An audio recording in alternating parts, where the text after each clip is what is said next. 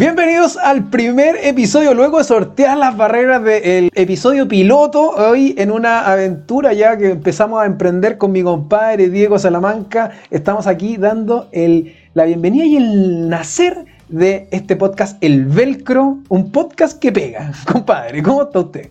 ¿Cómo está, Patricio? Tanto tiempo que no te veía, son dos semanas y, y estoy muy emocionado de poder estar en un podcast propio. Sí, hoy. Estar bolseando a tus podcast satélites. Puta, sí, es verdad. Oye, pero que salió bueno. Escuchamos muchas. Bueno, da lo mismo redondear tanto en eso, pero bueno, hoy día estamos muy contentos porque emprendemos esto. Eh, una aventura de fútbol entre amigos. Eh, como esas conversaciones que uno tiene de pasillo, pero hoy las quisimos grabar y poder compartirlas, así que espero que la, puedan disfrutar. Eh, así que, así que nada, vamos, echémosle para adelante o no le echamos para adelante. Yo creo que ¡Empecemos! Buena referencia. Mosto Papi. Mosto Papi, o el que no cacha, google Mosto Papi o póngalo en YouTube y, se va a dar cuenta de lo que estamos hablando. Entonces, eh, bueno, para el primer episodio teníamos pensado, bueno, hablar de uno, uno de los grandes, eh, grandes proyectos, pero que ya ni siquiera es proyecto, sino que es una realidad eh, usted ya ven el título del podcast, así que ya saben para dónde le da la weá, no, es, misterio. Eh, y queremos detenernos sobre todo a pensar cuando ya eh, se habla un poco bueno, de Messi, de Cristiano, de cómo va pasando esta era, un poco de ellos. Y nosotros queremos detenernos en las nuevas generaciones. Hoy con un grande Erling Haaland, el noruego, el vikingo. Qué grande, qué grande Haaland. ¿Por, qué, ¿Por, qué, quisimos hablar de Haaland, compadre, que le pueda contar a la gente? ¿Por qué quisimos dedicar un episodio para él? Bueno, primero pensamos en un jugador para quienes tienen poco tiempo, digamos que ya hoy en día, como uno trabaja, eh, te queda el puro fin de semana para ver. A veces, entre hijos y señora, te quedan dos horitas para ver un partido. ¿A quién quieres ver? Yo les recomiendo, vean al Dortmund porque va a estar Erling Haaland. Así de corta, así de corta. ¿Qué podemos decir de, Erling Haaland? Eh, bueno, él proviene de Noruega, pero bueno, nació en Leeds. Vamos aprovechando ahí como de, ir haciendo los vínculos. Bueno, él es hijo de Alfie Haaland, su papá fue un futbolista profesional, eh, tuvo ahí, fue uno de los, bueno, de los primeros noruegos que jugó en la Premier, estuvo ahí también, en, jugó en el Leeds United, en Nottingham Forest, en el, y en el Manchester City, incluso antes, como antes de que lo compraran los jeques, digamos, eh, ocupaba, incluso llegó a ocupar la camiseta roja del, del City en ese tiempo y llegó a ser capitán eh, en la posición de defensor central. Ahí después, bueno, obviamente, para lo último el dato de, del papá Alfie Haaland, fue lesionado por Roy Kane eh, y de ahí su, su, puta, su, su carrera de futbolista se fue truncada, se fue a la mierda. Y, nada, de hecho ahí, de hecho en esa, en esa estadía es porque también Haaland nace en Leeds y no en Noruega, y de ahí, bueno, se, trasladan y ahí es donde él empieza en Noruega a hacer su, su vida como, como un buen deportista de, alto rendimiento. Bueno, yo quería aportar por qué, por qué Haaland es tan bueno. Primero, el tipo es rapidísimo, es muy veloz. O sea, yo una persona así de alta, porque el tipo mide un metro noventa y cuatro, y así de rápido, creo que solamente he visto en la vida a Usain Bolt. Ese es el nivel. ¿Por qué lo digo? Hay una medición que él hace los 60 metros 30 milésimas por debajo del récord mundial. O sea, el tipo es una máquina. Upa. Es increíble.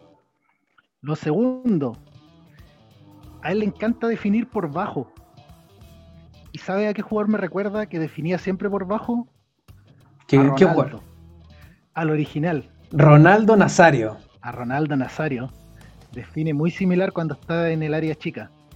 Y lo tercero es que es un prodigio físicamente. Ya dijimos, mide un metro noventa y cuatro, muy rápido. Tengo una imagen que es muy graciosa, que Joshua Kimmich se va en contragolpe Haaland. Y Joshua Kimmich va a cortarlo lo intenta lesionar. Haaland lo esquiva y terminó lesionado Kimmich.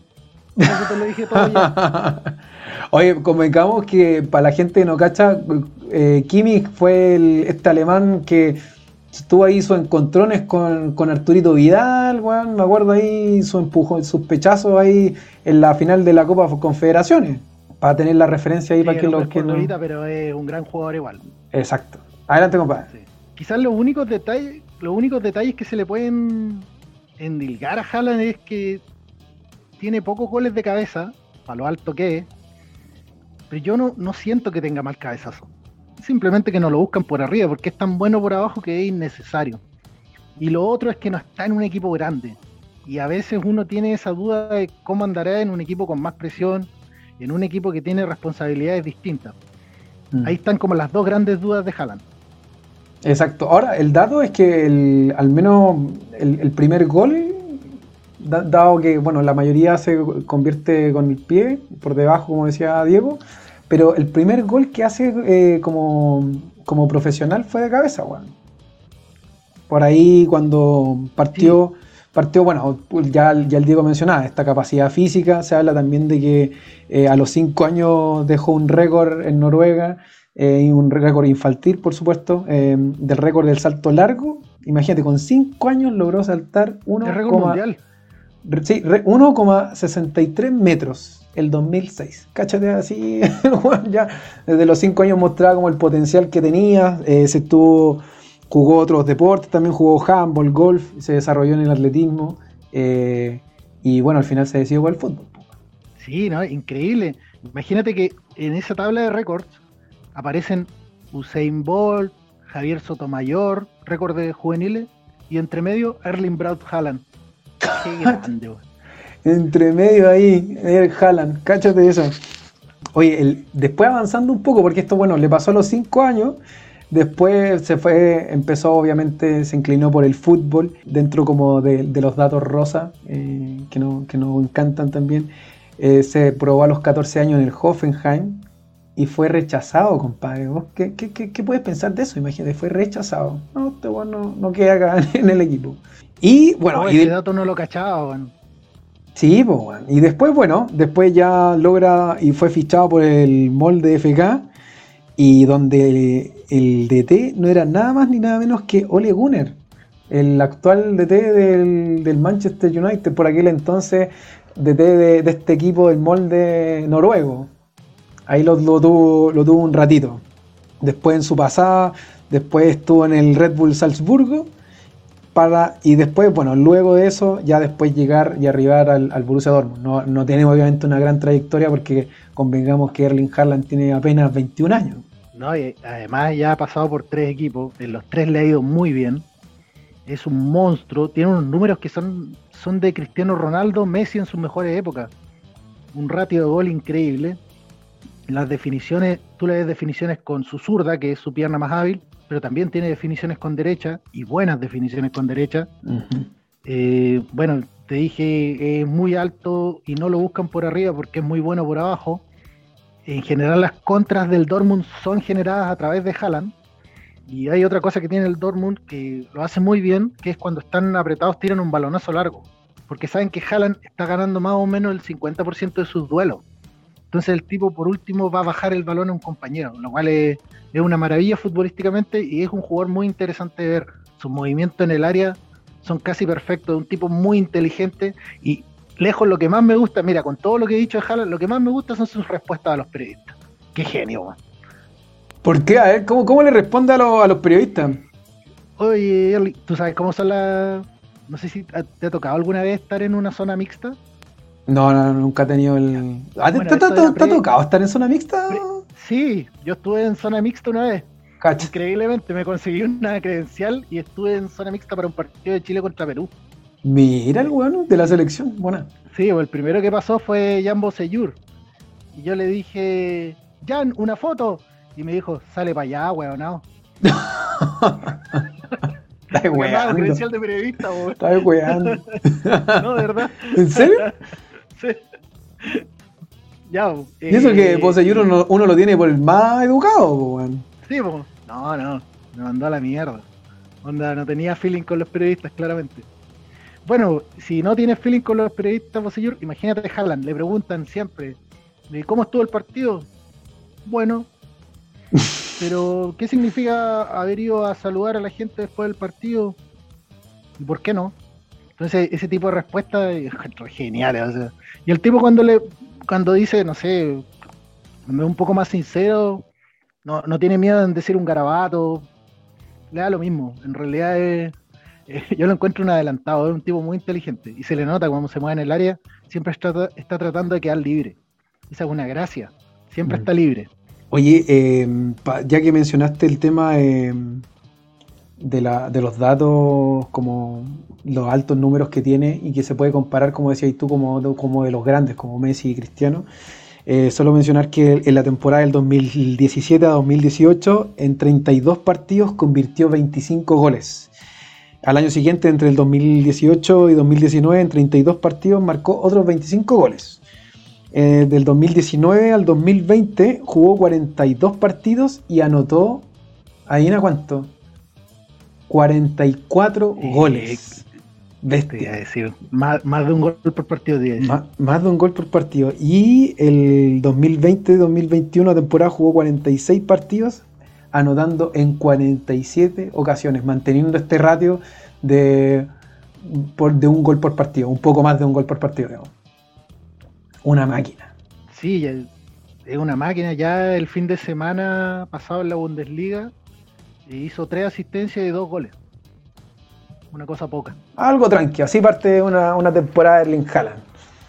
Oye, pero ya estamos hablando de. Ya, mira, hemos ya, ya descubierto como lo, lo- las grandes en el fondo, como lo- los grandes números, que esto ya se está traduciendo. Imagínate, con 21 años ya eh, es uno de los.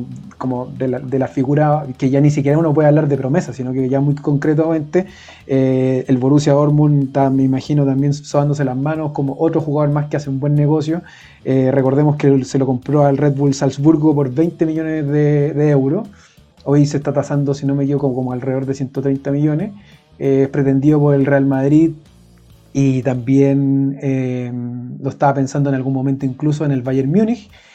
Eh, pero, pero con todo esto que estamos hablando de, Erling Haaland, ¿cómo tú podías pensar, esto ya fútbol ficción, digamos, pero como proyectarlo, digamos? Porque al final del día eh, uno piensa como estos grandes jugadores, ¿no? Como Kylian Mbappé, eh, Erling Haaland, eh, que se muestran como, como grandes y, sobre todo como quizás como los más llamados a, a ser el reemplazo de, lo que fue la era de Cristiano y de Messi. ¿Qué, cómo, ¿Cómo podéis ver lo que podría venir para Erling? Estas son las cosas que me dan nervios de hablar en un podcast porque va a quedar grabado para la eternidad y quizás el tipo se lesiona en dos semanas más para siempre, rotura de ligamento, rotura de tendón de Aquiles y adiós Haaland. Cosa que no creo, pero no creo que alguien lo alcance a pillar para pegarle una patada de ese nivel. Eh, ¿Sabes qué? Siento que a él le va a ir muy bien si es que lo logran juntar con Mbappé. Hay un, Upa, ¿por qué, ¿por qué eso? Cuente. Hay un youtuber español, mira que me voy a voy a, a reconocer un error, que la semana pasada dije que todos los españoles valían hongo. Mentira, hay uno que salva. Julio Maldonado Maldini, que es el que hacía los comentarios en los FIFA del, del 2003 hasta 2007, creo. Y que siempre hay con los Buen, buen comentarios dato, buen Maldonado. dato. Sí. Eh, entonces él, él tiene un video donde compara a Haaland con Mbappé. Y es graciosísimo porque, por decirte, mira, el mejor ratio de gol de, tiros a puerta y goles convertidos finales es de Haaland. El mejor ratio de asistencia es de Mbappé. El más encarador es Mbappé. Pero el mejor jugador en defensa es Haaland. Y tú empiezas a pensar, oye, pero en todo lo que es bueno Haaland, Mbappé no es tan bueno, y en todo lo que es muy bueno Mbappé, Haaland quizás no es tan bueno. Compadre, Como que en esos juntos, aspectos se, favor. com- se complementan. po. Sí, por supuesto, tienen que jugar juntos. Y en ese sentido, el futuro que se les ve a ambos, tanto a Haaland como a Mbappé, parece que está teñido de blanco. Se les ve en el nuevo Bernabéu. Bueno, eh, bueno, contarle a la gente que aquí mi compadre Don Chilote eh, es Jala Madrid, pues bueno. Entonces me imagino la felicidad que, que puede que puede pensar ahí él, como el ver que eh, puede estar una, una posibilidad de poder jugar, juntar a estos dos, estos dos grandes monstruos, digamos. Eh, Sí, pero yo vi, yo vi ofertas de él, o sea, sondeos por parte de Barcelona, que no sé con qué plata lo hará en realidad, pero sondearon por lo menos, y también desde la Liga Premier. Aún así, o sea, es que imagínate, lo siguiente. El mejor equipo en contragolpe de los que me ha tocado ver, en mi opinión, ha sido el Real Madrid de 2014. El Real Madrid de Ancelotti. Eran increíbles en contragolpe. Cristiano, Di María, Benzema, Bale volaban. Y además parecía, siempre estaban organizados, siempre salían de a tres, uno por el centro, dos en la banda. O salían de a cuatro, uno por el centro, uno remolcando, dos en la banda, que eso se hace en el básquetbol. También lo hacía Ancelotti. Entonces era muy importante entender que esto era un trabajo de la semana. No era un chiste que el Madrid llegase y, oh, somos rápidos, somos los mejores en las contras.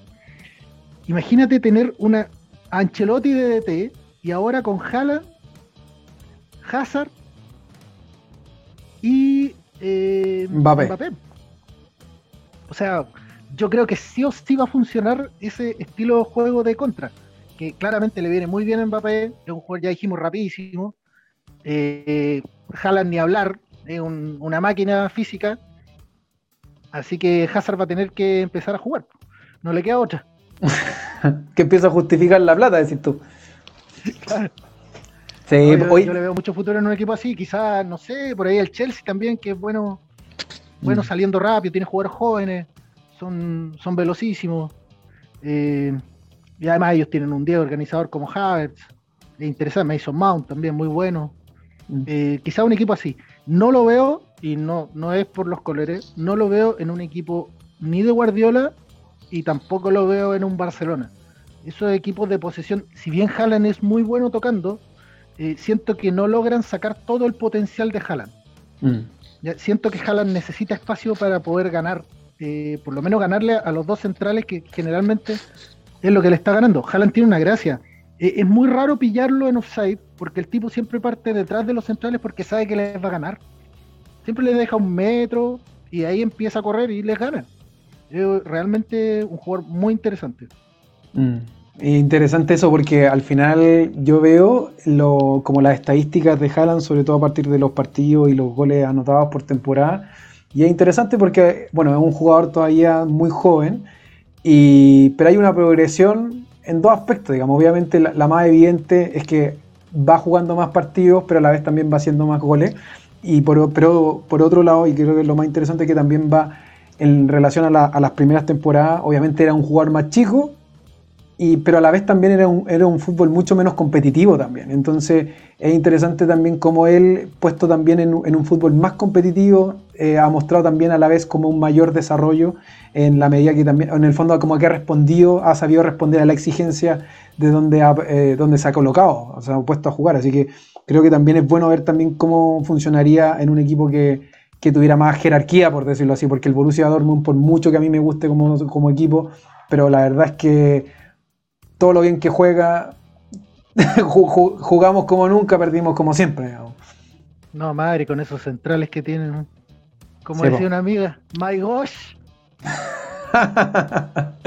es verdad, es verdad. Y, bueno, por lo menos por mi parte, eh, esperemos que también, como decías tú en un principio, bueno, esperemos que, no se lesionen. Eh, por lo menos lo que yo leí como de, de la información que hay de Haaland es que trata de manejar, de hecho, como una dieta muy similar que también, bueno, lo mencionamos también en el episodio anterior, que también uno da para hablar de eso, porque una cosa es los datos o, los récords que puedan marcar en una temporada. Una temporada puede ser descollante, eh, cualquier jugador, digamos, puede haber aparecido y todo, como, como un, grupo musical, como de un éxito. Pegaste un hit, Gangnam Style, la rompiste y listo, pero la gracia es poder mantenerse.